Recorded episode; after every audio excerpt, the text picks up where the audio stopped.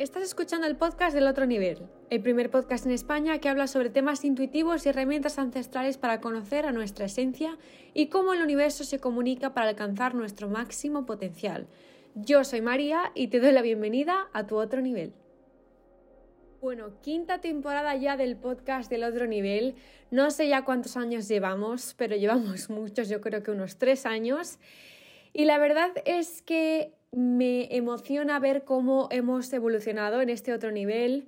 Empezó todo con mi segundo libro, después abrí la escuela intuitiva, la plataforma online, después avancé a los retiros que era mi sueño, era lo que más me llamaba la atención, tenía ganas de veros cara a cara. Ya tenemos el primer retiro lleno y el segundo se está llenando, abajo tenéis los links. Y claro, yo tras ver todo esto, yo estaba pensando que esta sociedad en España estaba sedienta de todo este tipo de contenidos, porque sí que es verdad que yo todo lo que he aprendido, todo lo que he estudiado, todo lo que sé, lo he hecho en inglés. Y me faltaba algo en, en, mi país, en España, y es que no había ese tipo de contenido tan abiertamente, obviamente, porque no es algo a lo que esta sociedad está acostumbrada y todo el mundo que habla de estos temas pues se le echa a la hoguera como antiguamente. A mí me pasó, a muchas personas más que conozco em, también les ha pasado que en el momento en el que hablan de estos temas que hablamos en el otro nivel de manera pública en Instagram, en YouTube o donde sea, se les echa a la hoguera porque en, estas, en esta sociedad o se es muy, muy religioso católico o se es muy, muy, muy ateo que no se cree nada y eh, sí que es verdad que hay un espectro enorme en medio, que es la espiritualidad, que no sigue ninguna religión y eh, sí que cree en la ciencia y sí que creen médicos, doctores, psicólogos en todo este tema, pero también creen en eh, herramientas ancestrales, en técnicas más intuitivas y es ahí donde se encuentra el otro nivel. Es una mezcla de lo mejor de lo mejor para tener la mejor versión posible de nuestra vida con nosotros.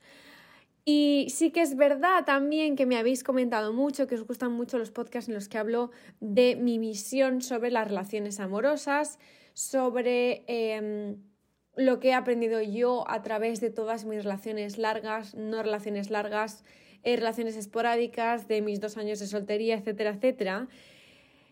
Y e hice un post, un podcast, perdonadme, hace no mucho sobre. Estoy un poco constipada, por eso tengo que parar a veces para. porque tengo ganas de toser, pero no y os gustó tantísimo, se puso en los más escuchados en todos los sitios y dije, vale, os interesa mucho el tema de las relaciones amorosas.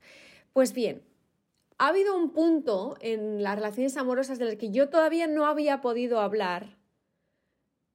Me lío muchísimo con el español y en inglés porque no había llegado a experimentar lo que otras personas me decían sobre el amor, sobre las relaciones, con lo cual ya sabéis que yo no hablo de nada que yo no haya estudiado, aprendido o vivido en mis propias carnes. Por eso para mí era tan importante que antes de dar el paso a hablar de, este, de lo que voy a hablar en este podcast, vivirlo en mi propia vida y en mis propias relaciones y experiencias. Por eso hoy vamos a hablar del amor de verdad y del amor en pareja. Vamos a ver, esto es un tema muy amplio. Si tú no estás interesado en relaciones de pareja, no pasa nada. Puedes escuchar este podcast para eh, seguir aprendiendo un poquito o encontrar otra visión o simplemente te interesa mi opinión de todo esto porque esto no es más que mi opinión. O mm, puedes irte o, mm, por ejemplo, se lo podéis dedicar o recomendar a otra persona porque a lo mejor sabéis que está pasando eh, por un momento en el que ver otra visión de su relación o de su relación sería bueno para ellos. Eso lo dejo ahí. Y sí que es verdad que me gustaría recomendaros, hablaros sobre la visión que yo he cogido del amor en los últimos meses. Vamos a ver, yo he sido una persona que he pasado de ser súper independiente cuando era más pequeña. Em, yo soy hija única, he jugado sola, me lo he pasado muy bien sola, pero he pasado tantos años de em, soledad, y no soledad porque estaba siempre jugando con mi padre o con mi madre o con mis primos, pero sí que es cierto también que cuando yo llegaba a casa jugaba sola o jugaba con eh, mis padres. Al ser hija única. Nunca me ha gustado mucho el hacer grandes grupos de amigos, hasta ya más ser adolescente. De pequeñita lo he pasado sola bastante, eh, bastante tiempo. Y entonces me cansé un poco de esa soledad, yo creo, mi alma estaba muy, muy centrada en eh, sobrevivir en esa soledad. Y después, cuando pasé a esa amistad, a esa amistad grande, también tuve problemas en mi primer colegio, em, tuve una profesora que abusaba eh, físicamente de nosotros. Entonces yo me centré muchísimo y me cerré muchísimo a lo que es la sociedad. Después me cambiaron de colegio y en esa, mm, en esa ventana que yo abrí en ese colegio, éramos un grupo grande de amigas, em, pero había muchos temas de estatus, de envidias, eh, típicas cosas de, esto, de adolescentes, pero yo desde muy pequeña siempre he sido muy consciente de lo que era una tontería y de lo que no. Entonces, aunque yo participaba en todo ese mundo adolescente, mi alma, mi esencia sabía que todo eso era una tontería y que yo quería salir de ahí cuanto antes porque quería ser mayor. Y lo pongo siempre entre comillas, porque siempre he querido ser mayor, siempre he querido eh, trabajar, siempre he querido hacer lo que sabía que tenía que hacer. Y para mí todo el tema de los estudios era un mero tránsito, eh, era pasar por el em, embudo de la sociedad y yo tenía un tema muy rebelde dentro de mí, pero siempre he sido una niña muy buena y siempre me lo dicen mis padres. Eh, me he portado siempre muy bien en el colegio. Después en la universidad yo ya dije, mm, ¿qué es esto? Eh, pero ahora os cuento más. Estoy contando todo esto para que yo os ponga un background, un fondo, para que entendáis de lo que voy a hablar de las relaciones. Y después, en cuanto salí del colegio, yo empecé, eh, salí del colegio con mi primera pareja, que si estás escuchando, supongo que no, pero si estás escuchando, eh, te adoro lo más. Y mi primera pareja obviamente era el descubrimiento de estar en pareja, pero yo siempre he sido muy, muy madura en relaciones, demasiado. Yo no me daba cuenta de que yo tenía 17, 18, 19, que yo no podía ya tener esa em, tranquilidad de estar con alguien para siempre, de tener em, mi hogar o de tener mi negocio, que yo era muy pequeña y que me quedaba mucho por explorar. Después encontré a mi segunda pareja, por el camino, mi querido Juanito, que hay veces que escucha este podcast y está escuchando cariño, te quiero mucho. Eh, como amigo siempre, ya lo sabéis, eh, que yo a Juan le adoro, es mi hermano. Eh, y con él descubrí y creamos nuestro pequeño imperio profesional. Bueno, imperio me gusta decirlo imperio porque le llamamos imperio, pero era, construimos juntos una nueva visión de lo que queríamos, en lo que queríamos trabajar. No queríamos ser como nuestros padres, atados a una ciudad, a un eh, concepto más antiguo del trabajo. Y esos cuatro años que pasé con él, em, para los dos fueron las bases de lo que sería luego nuestro propósito en la vida.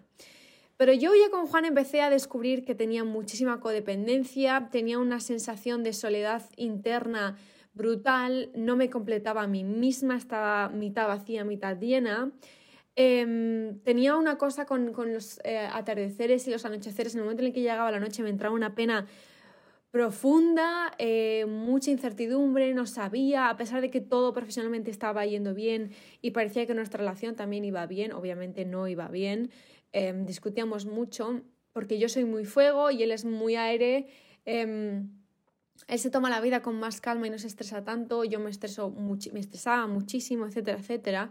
Entonces yo ahí descubrí que eh, tenía mucha, mucha codependencia. Eh, ya no solo hacia él, sino a eh, que no sabía lo que era, no podía estar sola, básicamente.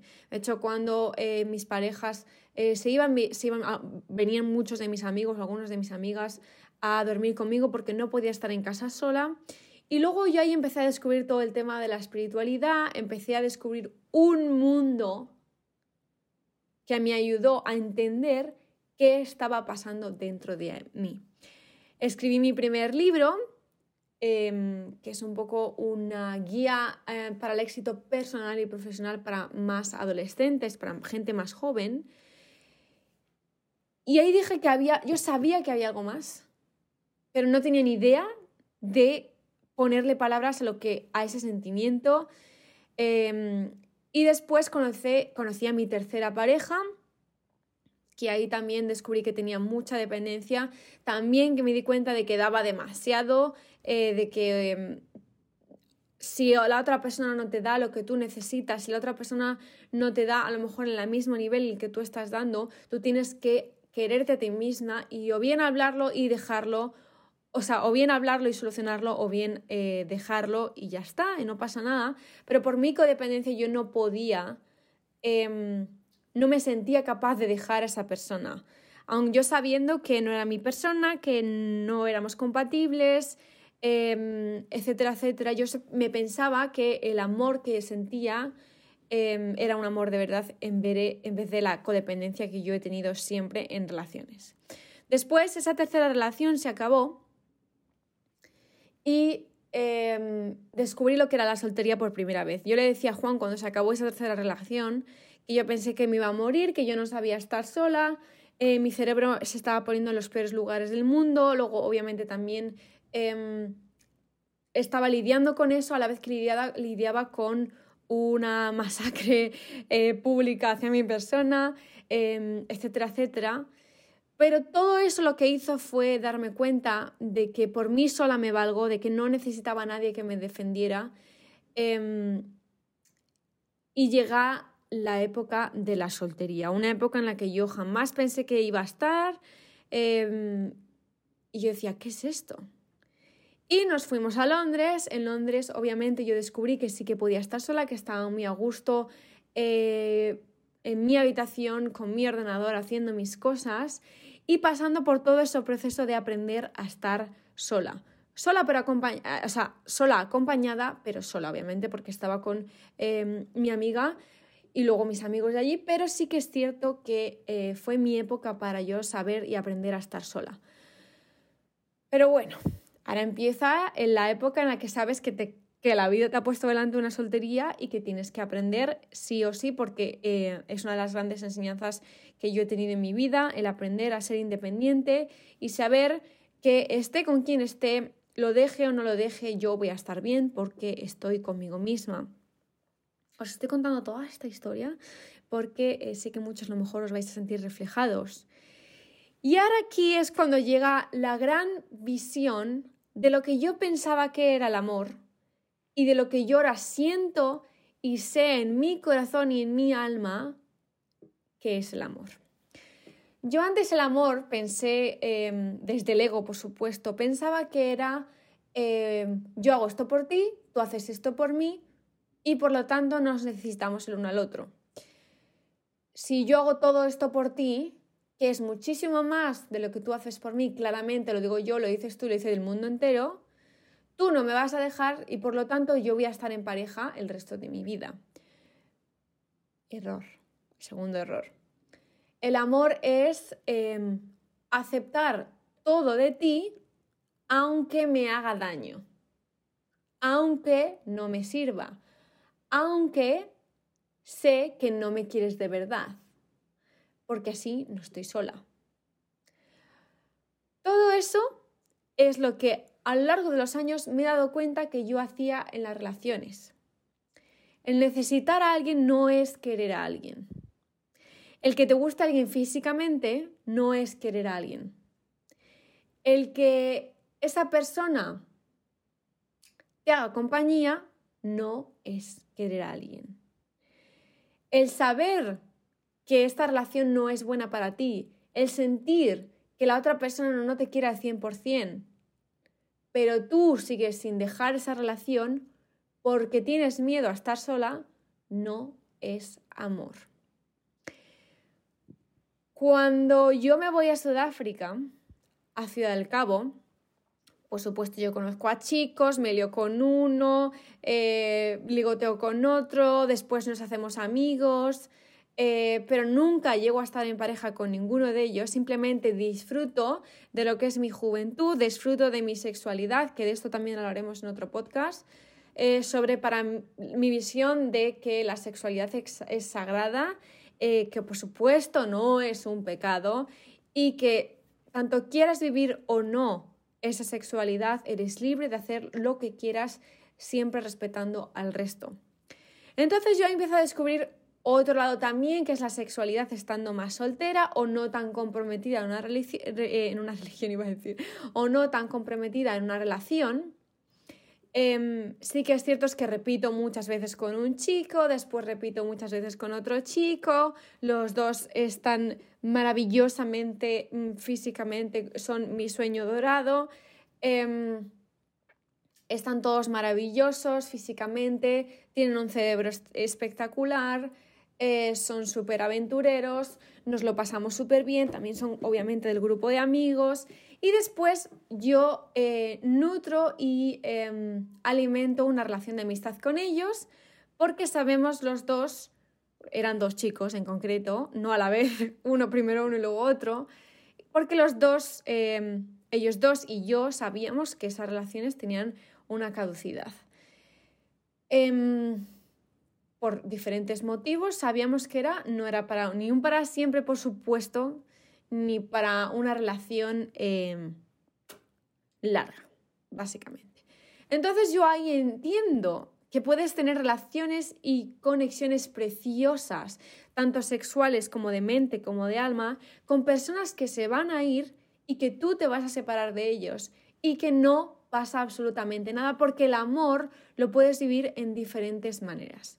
Sí que es verdad, y yo levanto la primera la mano, que esas dos relaciones no eran de amor, amor, amor. Había muchísima atracción por las dos partes, había muchísimo interés eh, por los cerebros de cada uno, horas y horas hablando, horas viajando, horas haciendo cosas que yo en mi vida había hecho, simplemente porque cuando yo antes entraba en una relación actuaba para no perderles. Eh, porque sabía perfectamente lo que necesitaban, lo que querían.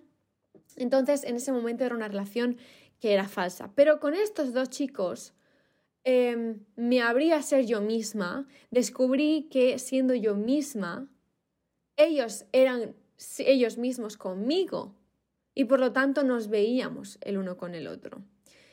Sí que es verdad que fue una experiencia que con el primero no, se eh, mostró al 100%, y por lo tanto, obviamente, eh, se acabó con fechísima de antes de empezar y llegó la otra persona para aprender esa lección para siempre.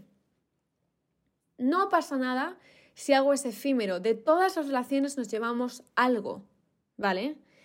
Pero luego llegamos al punto del amor incondicional y yo hice, es que no quiero entrar en mucho detalle personal, pero yo hice, yo tenía delante una prueba, ¿vale?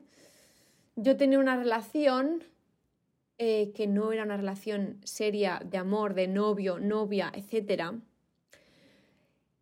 Eh, que había una parte que era muy complicada y había una parte que era muy sencilla, ¿vale?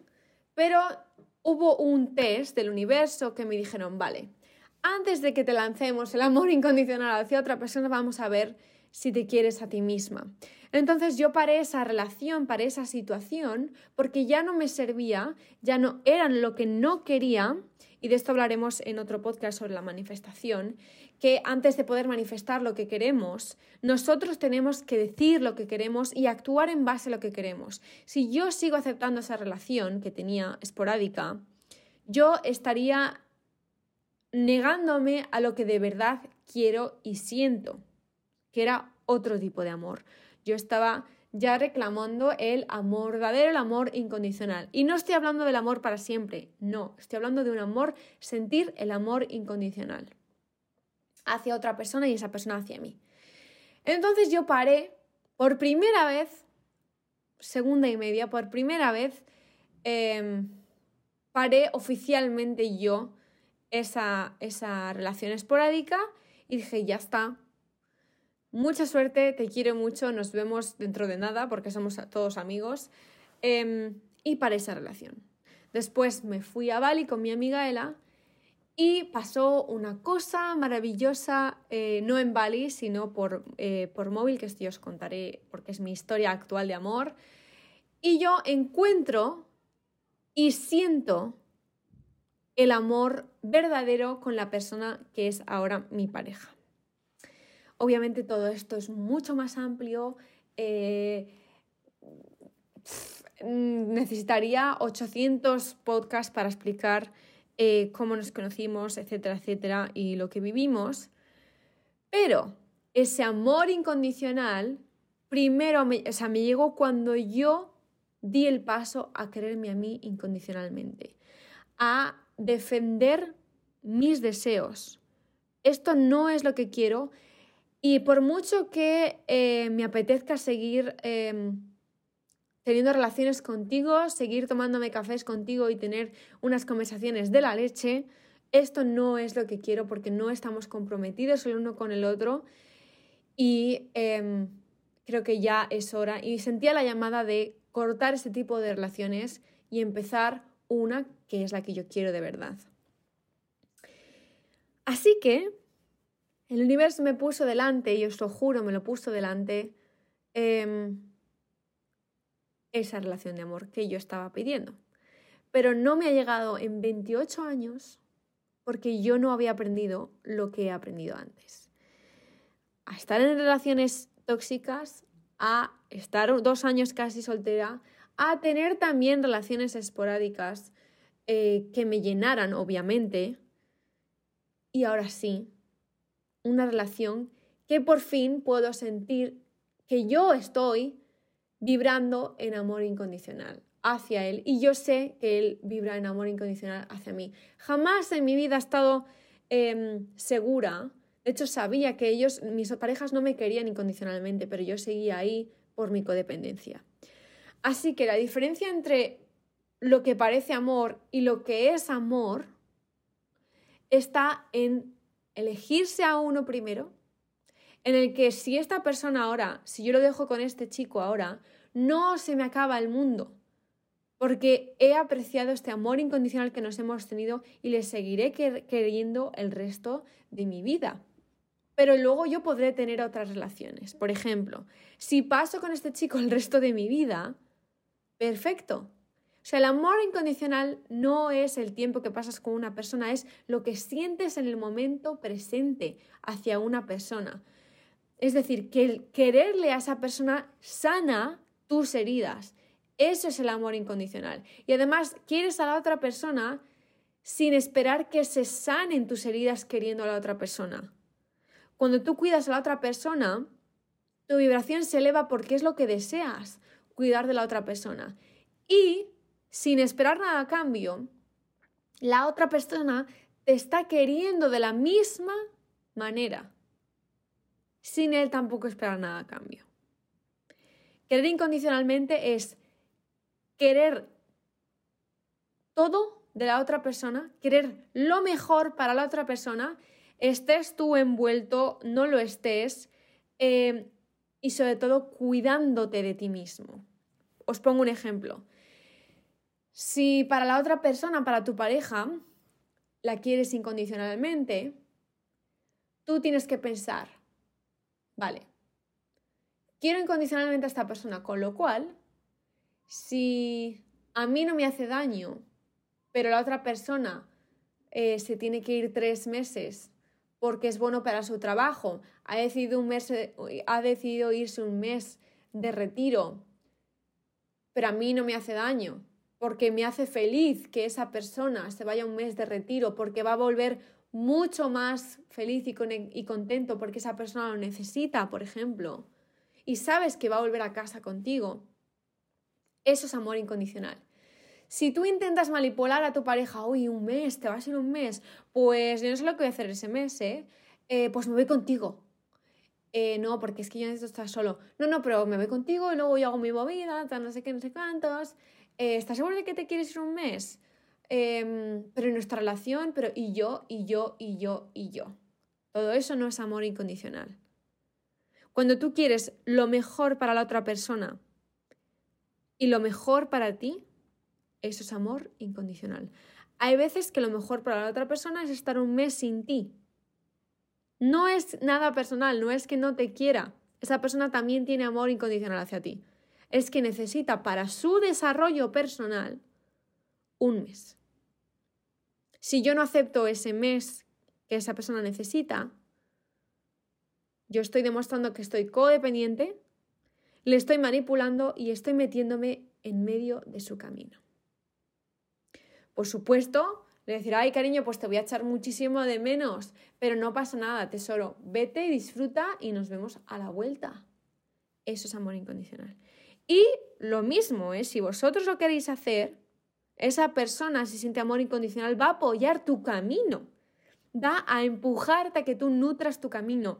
Tú vas a empujar a que él nutra su camino y luego los dos vais a tener otro camino diferente, un tercer camino que entre los dos vais a cuidar equitativamente, es decir, con igualdad, vais uno va a acabar zanjas, el otro va a poner las plantitas decorativas del camino, es decir, cada uno de vosotros vais a poner de vuestra parte para cuidar ese tercer camino. Pero si los dos caminos, el camino que tú tienes y el camino que tiene tu pareja en ese momento, no está sano, vais a codepender el uno del otro, vais a poneros trabas eh, sin saberlo el uno del otro, y eso ya no es amor incondicional.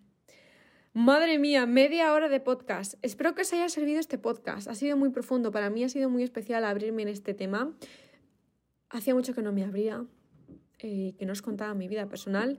Pero para los que me preguntáis, sí, estoy muy enamorada. Sí, no tengo ni idea de cuánto va a durar. Em, intuimos los dos que mucho, pero la vida no para nunca de sorprendernos y nunca lo sabremos pero estamos muy felices los dos. Eh, ahora nos vamos a reunir en Cape Town los dos. Me he mudado de casa para estar más cerca porque todos mis amigos se mudan.